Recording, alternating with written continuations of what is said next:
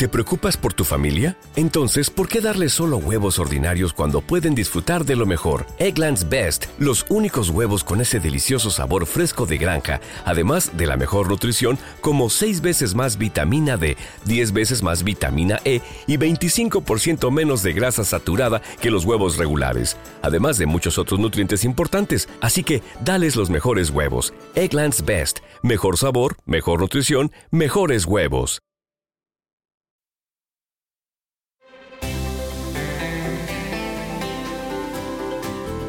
Mediodía Cope, El Espejo. Estar informado.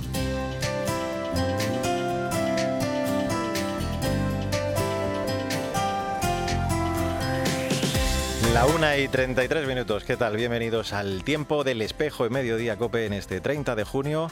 A esta hora, como cada viernes, te cuento la actualidad de la Iglesia de Madrid, el saludo de Mario Alcudia. Las personas tenemos rostro, cada uno de nosotros tenemos nuestro propio rostro. Las víctimas de abusos tienen rostro, un nombre, una historia personal, un contexto vital vivido desde la infancia. Sus rostros, aquí representados, nos interpelan y cuestionan. Es Fray Jesús Díaz Sariego, presidente de Confer España y prior provincial de los Dominicos de la provincia de Hispania, en la inauguración hace unos días de la exposición fotográfica Same European Stories en el espacio para las artes y las la palabra volumen. Una colección de retratos de víctimas y supervivientes de maltrato infantil y abusos sexuales en la infancia del fotógrafo Simone Padovani. Un espacio para el encuentro y el diálogo, para el reconocimiento y la justicia, también para el perdón sentido y comprometido y para sacar a la luz el sufrimiento de tantas víctimas de abusos en los diversos ámbitos de la sociedad, también en la Iglesia. En este acto, además, participaba el arzobispo electo de Madrid, Monseñor José Cobo, quien pedía perdón y mostraba su compromiso para seguir trabajando por cada una de las víctimas, de forma que puedan ser escuchadas y acompañadas, iniciando así un proceso de esperanza. En medio de un huracán amplio y desbordante, la Iglesia que vive en Madrid no quiere esconder el sufrimiento que miembros de la Iglesia han provocado. Ellos, es verdad, forman parte de nuestra comunidad y por eso pedimos perdón por todo lo que hemos hecho mal. Pero no queremos quedarnos solo en eso. Queremos trabajar y seguir trabajando, compartiendo cicatrices y posibilitando procesos de sanación donde cada víctima se ponga en el centro. Pues ahora, a la una y 35 minutos. Lo que hacemos ya es hablar de otros asuntos, de la actualidad de esta Iglesia de Madrid en este espejo en mediodía, COPE en este último viernes y último día de junio. Comienzo este repaso a la vida de nuestra archidiócesis recordando la misa en acción de gracias por los nueve años de pontificado del cardenal Osoro como arzobispo de Madrid celebrada el pasado sábado en la Catedral de la Almudena. El administrador apostólico agradecía al Señor este itinerario de su vida episcopal en el que decía ha aprendido a amar, servir y dar la vida en la iglesia a la que ha querido y quiere con toda su alma de forma muy particular tras este tiempo a esta que peregrina en Madrid. Desde hoy mi trabajo y dedicación fundamental será seguir rezando por esta archidiócesis de Madrid. Recé por todos vosotros, pero ahora lo seguiré haciendo con la gracia de Dios, con más tiempo y con más dedicación a la oración. Pongo a la iglesia que camina en Madrid en manos del Señor. Os he querido y habéis sido desde que fui nombrado arzobispo de Madrid mi ocupación fundamental, pero además con la tarea más bella que un ser humano puede tener daros a conocer a Jesucristo, pues esta, pero de otra manera, seguirá siendo mi pasión por todos vosotros. Ayer, solemnidad de San Pedro y San Pablo, el Papa Francisco entregaba en la Basílica de San Pedro del Vaticano el palio a los nuevos arzobispos metropolitanos nombrados a lo largo del año, entre ellos al arzobispo electo de Madrid, Monseñor José Cobo. Nos lo cuenta nuestra corresponsal en Roma, Eva Fernández. Buenas tardes. Muy buenas tardes, Mario. Durante una de las ceremonias más solemnes que se celebran en San Pedro, el arzobispo de Madrid, junto al resto de los metropolitanos de todo el mundo nombrados durante el último año, ha recibido el palio, un ornamento litúrgico elaborado con lana de corderos blancos que simboliza el buen pastor que da la vida por su rebaño y además subraya la unión de los arzobispos con Pedro. Me ha gustado cuando he visto la figura del palio, que tiene como dos puentes, ¿no? O, dos flecos, que pesa, y que tiene como dos borlas, ¿no? Una que es la conexión con Roma y con Pedro, la conexión con, con todo lo que significa la Iglesia Universal y la vinculación a toda la Iglesia Universal, para que no nos vayamos cada uno por nuestro lado, ¿no? Y otro, la oveja perdida. Para mí es un signo enorme que supone responsabilidad y también se supone el que, bueno, también el Espíritu y el Papa y la Iglesia te ayuda a conectar una cosa con otra, ¿no? Durante la homilía el Papa nos invitó a llevar a Jesús a todas partes con humildad y alegría a las familias, a los barrios, a la sociedad civil, especialmente allí donde acecha la pobreza y la marginación. Al finalizar la emocionante ceremonia, el Papa entregó personalmente el palio a cada uno de los arzobispos ante la piedad de Miguel Ángel. El palio será posteriormente impuesto por el nuncio en la sede metropolitana. Gracias. Muy buenas tardes, Mario. Gracias, Eva. Bueno, pues eh, como nos decía nuestra compañera, la imposición del palio tendrá lugar el próximo 8 de julio, al comienzo de la Eucaristía, en la que Monseñor José Cobo dará inicio a su ministerio pastoral como arzobispo en nuestra archidiócesis. Y vamos con más asuntos. Un grupo de 14 jóvenes procedentes de Madrid, Estados Unidos, Bilbao y León comenzarán mañana el campo de voluntariado que organizan la Delegación de Jóvenes y Cáritas Diocesana de Madrid. Este grupo se compromete de forma voluntaria y desinteresada a desarrollar durante este periodo de tiempo un trabajo de intervención social que se complementa con otras actividades. Se trata de una experiencia que supone un momento en el proceso de personalización de la fe de las personas más jóvenes. Van a poder formarse a la vez que hacen voluntariado en alguno de los proyectos de Cáritas Diocesana de Madrid. Pilar Algárate es la secretaria general de Cáritas Madrid. Se trata de jóvenes comprometidos por un mundo mejor, que de forma voluntaria y desinteresada van a desarrollar durante un periodo de tiempo un trabajo de intervención social que se complementa con otras actividades. Van a trabajar en distintos proyectos de Cáritas, van a realizar actividades de tiempo libre, fin de semana en la naturaleza con el cuidado de la creación, espacios de oración y reflexión. Es una experiencia que supone un momento en el proceso de personalización de la fe de las personas más jóvenes. Desde hace cuatro años, un grupo multidisciplinar de investigadores busca los restos de Calderón de la Barca, un amplio proyecto de investigación con dos vertientes, una histórico-humanística y arqueológica y otra tecnológica. La investigación ha concluido que una de la parte de los restos permanecen en su enterramiento original en la calle Mayor. El Ayuntamiento de Madrid y la Fundación Universitaria San Pablo CEU descubrieron ayer una placa conmemorativa. El profesor de la Universidad CEU San Pablo, Pablo Sánchez Garrido, ha sido el encargado de encabezar estos trabajos de investigación. Al hilo de esta investigación vimos que una parte sustancial de los restos se mantuvo siempre en el lugar originario, la iglesia de San Salvador, donde fue enterrado, en la cripta bajo esa iglesia. El edificio de la iglesia fue derribado en 1841 y posteriormente se edificó el edificio de calle Mayor 70, en cuyos bajos pensamos eh, y hemos llegado a la evidencia de que se mantiene parte de la estructura original del edificio y por lo tanto pueden estar la cripta donde se realizó la exhumación y donde se colocó una vasija de vidrio con el acta notarial. Eh, por lo tanto, vamos a desarrollar la investigación también en ese punto, si nos lo permiten, y además hemos colocado una placa y varias noticias más. De forma breve, la parroquia Nuestra Señora de las Victorias celebra diversos actos litúrgicos estos días en honor a la titular del templo y patrona del barrio de Tetuán, cuya festividad se conmemora este primer domingo de julio. Hasta mañana se está desarrollando un septenario. Este viernes además habrá un taller con niño de catequesis y en la misa se va a reflexionar sobre María y los niños. Y mañana tendrá lugar la tradicional ofrenda floral a la patrona. Ya el domingo dos misas en honor a la patrona, una a las 10 y otra a las 7 de la tarde, que será presidida por el arzobispo emérito, el cardenal Carlos Osorio. Y por otro lado, también el administrador apostólico de Madrid ha recibido esta semana la medalla de oro de la Policía Municipal dentro de las celebraciones de San Juan Bautista, el patrón del cuerpo municipal celebrado esta semana. De esta manera, la ciudad de Madrid ha querido agradecer así el trabajo y la colaboración del arzobispo de Madrid estos años durante este tiempo como arzobispo de la capital. Bueno, pues así hemos llegado a la una y 41 minutos. En un instante te voy a hablar de la importante labor de la Comisión Diocesana para una vida libre de violencia contra las mujeres. Te cuento ya mismo todos los detalles en este espejo de Madrid en Mediodía Cope. En Mediodía Cope, el espejo. Estar informado. Según el EGM, la linterna de Cope crece en el último año un 4% de audiencia. En los próximos minutos quiero poner el foco en este tema. Y 900.000 personas elegís a Ángel Expósito para terminar el día teniendo todas las claves de la actualidad. Justo en la frontera entre Rumanía y Ucrania. Es cruzar el Danubio. Estamos ya en Ucrania. Por eso te decimos, gracias por confiar en nuestra forma de hacer radio y en nuestro equipo de comunicadores. Reservar ya tus uniformes para la próxima vuelta al cole tiene premio. Un 10% de regalo para gastar en tus futuras compras de alimentación, papelería, mochilas, deportes, moda. Y un 5% de regalo adicional si lo haces antes del 31 de julio. Y además, te olvidas hasta tu vuelta. Consulta condiciones en elcorteingles.es. Tus compras de vuelta al cole en tienda web y app. La labor principal es atender a estas personas en su proceso de integración en la comunidad.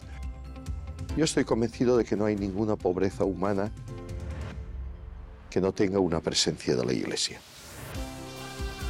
No es lo mismo hablar de ecología aquí o en según qué partes de África. Esto es un centro de tratamiento de adicciones y tiene sus puertas abiertas. Y esto es como una oportunidad de volver a tener su vida. Solidarios por un bien común. Esta semana, acompañamiento de la mujer. Caritas Toledo ha puesto en marcha un recurso de la Iglesia Católica destinado a ayudar a la mujer que ejerce la prostitución para cambiar de vida. El viernes a las nueve y media de la noche en 13.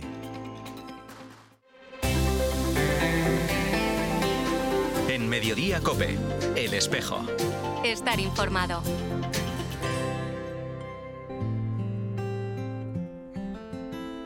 Me he hecho tantas preguntas, intentando entender.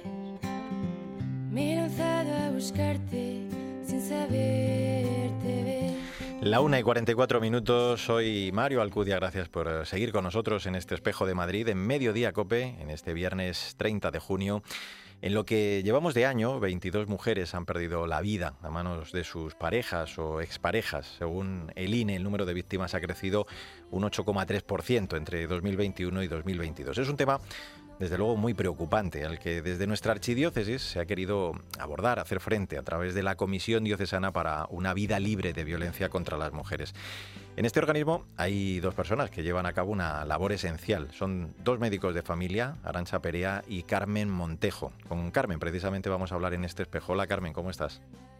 Hola, buenas tardes, muy bien. Bueno, decíais en una entrevista... Lo único, perdona, decirte que somos, somos seis compañeras, ¿eh? somos somos más que, dos.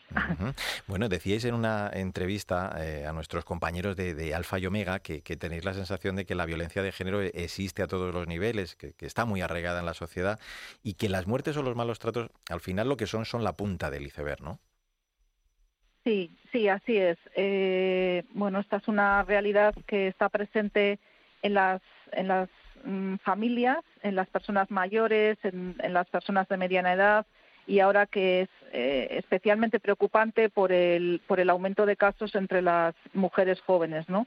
Con sus, eh, que sufren violencia de género a manos de sus parejas o, o exparejas, pero es una realidad que, que, está, que convive, ¿no? Y efectivamente decimos que es la punta del iceberg lo que los, los asesinatos, ¿no? Porque debajo, ¿no? Mm, subyace pues eh, violencia psicológica, eh, todo un proceso ¿no? que, que acaba con, con, el asesinato. ¿no? Mm.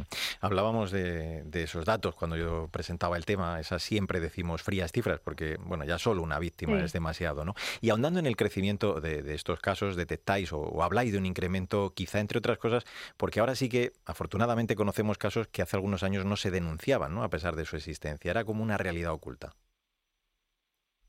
Sí, así es. Eh, creemos que está emergiendo porque también hay una conciencia en la sociedad progresiva de que no podemos tolerar esta lacra, ¿no? Eh, quizá pues las mujeres ancianas con las que hemos hablado pues lo, lo vivían y lo callaban porque pues porque socialmente estaba más eh, aceptado y silenciado, ¿no? después se ha hecho un progresivo pues toma de conciencia, como decía, ¿no? De las, sobre todo igual las mujeres de edad media, ¿no? Que hemos peleado, ¿no? Por visibilizar estas, esta realidad, por luchar contra ella, ¿no? Mm. Y, bueno, pues el problema ahora que, detectamos es el, el creciente aumento de los casos entre las chicas jóvenes en las relaciones de pareja que establecen, ¿no?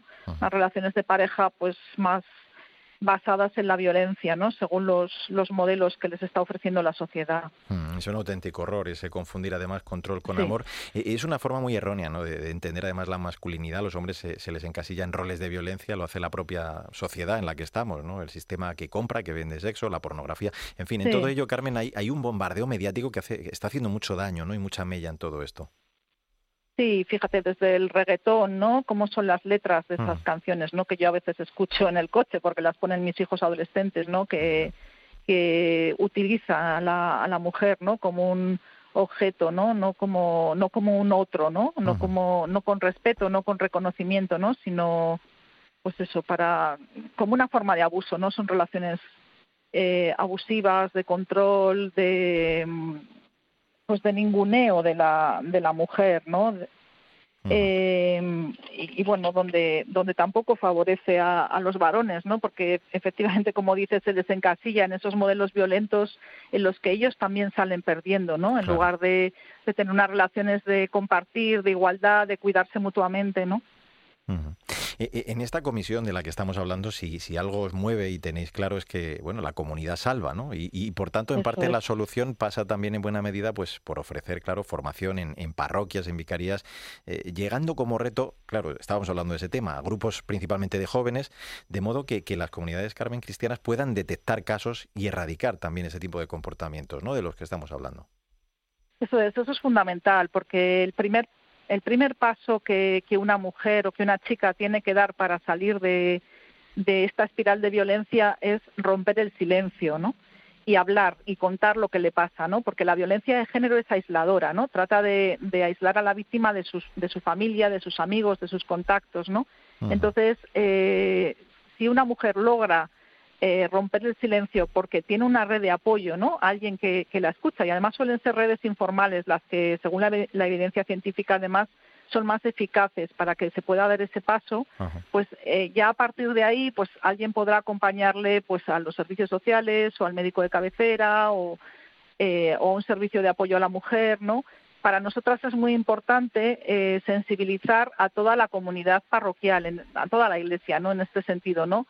Decimos el reto de los jóvenes, ¿no? Pero es verdad que también es muy importante formar a los eh, y sensibilizar a los sacerdotes, a las personas mayores, adultas que están participando en, los grupos de, liturgia, de, todo, ¿no? De lectura, de lección divina, de lo que sea, ¿no? Yo creo que, que porque son, al final es comunidad, ¿no? Y ahí estamos haciendo red.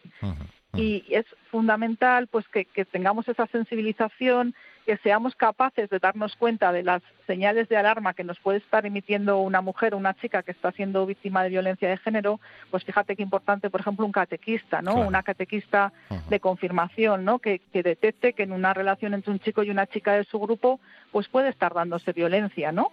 Eh, yo creo que, que por eso, pues, pues porque estamos llamados, ¿no? Y llamadas como iglesia a implicarnos en, en la lucha contra contra esta lacra, ¿no? Pues, pues optando por las víctimas como Jesús, ¿no? Y, y, tratando de, de, establecer entre nosotros y entre nosotras relaciones liberadoras y, de cuidado, ¿no? Pues de verdadera comunidad, ¿no? Pues está claro. Lo que ayuda a acabar con la violencia es romper el silencio. Si hay una red de apoyo, es. el principio del fin, la parroquia a través de, esos distintos grupos. El párroco también debe saber esa red de apoyo para las mujeres que, sufren violencia. En fin, el que podamos escuchar también sin prejuicios y acompañar. Pues Carmen Montejo, ahora lo voy a decir bien, una de las seis miembros de la Comisión Diocesana para una vida libre de violencia contra las mujeres eh, de nuestra archidiócesis. Gracias por esa labor estupenda que, que habéis empezado a hacer y gracias por acompañarnos. Un abrazo fuerte. ¿eh? Muchas gracias a, vosotros por darnos voz y por dar voz a las, a las mujeres y a las chicas que son violentadas. Faltaría más. La 1 y 51 minutos, recta final de este espejo de Madrid en Mediodía Copen este 30 de junio. Nosotros, desde la Pastoral de la Carretera, queremos llamar a la prudencia, queremos llamar a la comprensión, para que ese camino sea un camino de alegría. El Señor te actuará y actuará siempre porque siempre su presencia se hace presente en nosotros, también en nuestros desplazamientos. Y así lo haremos, que no solamente sea una llamada para desear el feliz verano, sino también que encomendemos nuestro verano, nuestros desplazamientos al Señor, con la oración, Es el director del Secretariado Diocesano de Pastoral del Tráfico de nuestra archidiócesis. Bienvenido, Nieto, ante la celebración este domingo de la Jornada de la Responsabilidad en el Tráfico este año con el lema Encomienda tu camino al Señor y Él actuará. Bueno, quiero hablar de todo ello con la psicóloga directora de la Asociación para el Estudio de la Lesión Medular Espinal, AESLEME, en la que llevan tres décadas pues, dedicados a la prevención, también a la sensibilización. Es Marco Goyos. Ella sufrió un accidente de tráfico que le causó tetraplegia y desde entonces pues lleva trabajando en esta labor. Nuestra invitada ha recibido además esta semana la Cruz al Mérito de la Policía Municipal de Madrid por esa colaboración brindada al cuerpo, por esa lucha incansable. Hola Mar, ¿cómo estás? Hola Mario, buenas tardes. Buenas tardes. Una jornada para hablar de la importancia de la oración, también de la sensibilización. Tú decías, eh, además al recoger este premio, bueno, pues que un simple despiste, es verdad, ¿no? Puede causar un siniestro. Sí, yo creo que a ver, mm, llega periodo vacacional, que es un periodo de alegría, ¿no? De descanso, de estar con la familia, pero no somos conscientes de que realmente eh, es en ese viaje de ida, vuelta, o en esos desplazamientos cortos que hagamos desde nuestro propio destino, eh, donde si bajamos la guardia, tomamos alguna cerveza de más, eh, o con algún vino, o, alguna copa por la noche, o pues si vamos más rápido de lo normal o si estamos ahí entretenidos con que los niños lloran y me vuelvo para atrás o manejamos el móvil o contestamos un SMS, es decir, yo creo que a veces no somos conscientes de los peligros que puede tener la carretera y que pueden hacer pues que salga de casa toda la familia y que no vuelva a la vuelta de vacaciones toda la familia. Entonces, yo siempre en estas épocas me gusta decir que lo importante de las vacaciones es disfrutarlas, pero que lo más importante es volver a casa. Volver después. Y esto depende de la responsabilidad de todos y cada uno de nosotros. Tú después del accidente decidiste dedicar en parte, pues eso, tu vida, a evitar que otras personas eh, como tú se vieran en esa misma situación. Eh, esto a mí me recuerda mucho a la actitud del, samaritano y lo hiciste, como decíamos, desde Aisleme, ¿no? Ayudando a salvar vidas. Porque tuviste claro que, que, que había que animar también a quienes como tú hubieran vivido una situación eh, similar, ¿no? Sí, quizá, a ver, mm, yo era psicóloga ya cuando tuve ese siniestro de tráfico por una distracción de, la persona que conducía y yo ya en el hospital, que fue un año y medio largo que, que estuve ahí eh, en un periodo de, bueno, de rehabilitación en el sentido de, bueno, pues salir lo más independiente que supone una tetraplegia, que bueno, es un nivel de dependencia muy elevado, ¿no? Pero, pero bueno, que la verdad es que, que pasé un tiempo de que me ayudó mucho a, a, ese proceso de rehabilitación. Y yo es cierto que en el hospital casi hacía más de psicóloga y era como si el accidente o lo que a mí me había pasado no, no iba conmigo, porque intentaba ir habitación por habitación, a ver cómo estaba cada uno, eh, programaba salidas del hospital con las familias y las personas para que se acostumbraran a salir, a que les miraran, a que no pasa nada, a que se aceptaran esa nuevo, que eran las mismas personas, quizá en un cuerpo un poquito distinto, con algunas limitaciones, pero que su vida no acababa ahí, que podían seguir haciendo muchas cosas. No sé, yo ya después del momento me di cuenta, mm, bueno, no sé por qué, de que eh, yo, creo que el ayudar a, esos pacientes que estaban conmigo, compañeros de hospital, me ayudó a mí a sobrellevar mejor las cosas, porque al principio uno siempre eh, se revela contra Dios, dice, y Dios, ¿por qué a mí no? ¿Por qué, me ha pasado esto a mí si, si yo soy buena persona, no? Entonces, yo, eh, cuando luego ya razonas, dices, bueno, ¿y no será que me ha pasado esto a mí porque yo tengo ahora una misión distinta a partir de este momento para ayudar a otras personas o para evitar que otros sufran lo que a mí me ha pasado? Entonces, realmente aprendí a ver que lo que me había pasado tenía, eh, bueno, pues era un camino nuevo que yo tenía que tomar y, que eso que yo me revelaba contra Dios es que me había dicho, bueno, pues tú tienes capacidades suficientes para, para hacer algo para ayudar a otros, ¿no? Y entonces, mm. bueno, pues ese ha sido mi, mi apostolado desde hace 35 años, pues intentar conseguir que a otros no les pase lo mismo y ese ha sido mi trabajo en ASLEME desde hace 33 años, mm. pues para ayudar a los que lo han tenido o para evitar desde niños hasta mayores que no lo tengan, sobre todo por, por, por no valorar las causas, porque yo creo que no valoramos lo que tenemos hasta que nos falta.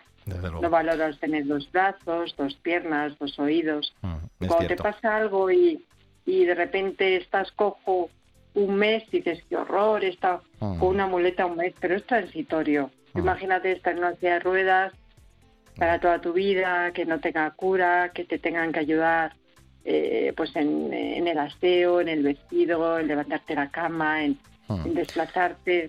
Pues nos vamos a quedar con ello, eh, Mar. Eh, yo creo que es el mejor mensaje para esta jornada de la responsabilidad en el tráfico, que como decimos, celebramos el domingo y con ese lema, encomienda tu camino al Señor y el actual. Te agradecemos muchísimo tu testimonio. Marco Goyos, directora de Aisleme. Un abrazo enorme y gracias por tu testimonio, que es una auténtica lección de vida. Cuídate mucho. Ahora Pilar García Muñiz sigue Mediodía Cope contándote más historias y toda la información de este 30 de junio. Nosotros volvemos con la actualidad de la Iglesia de Madrid dentro de siete días en nombre de todo el equipo. Sandra Madrid, Mila Sánchez, el saludo de Mario Alcudia. Que te vaya bien.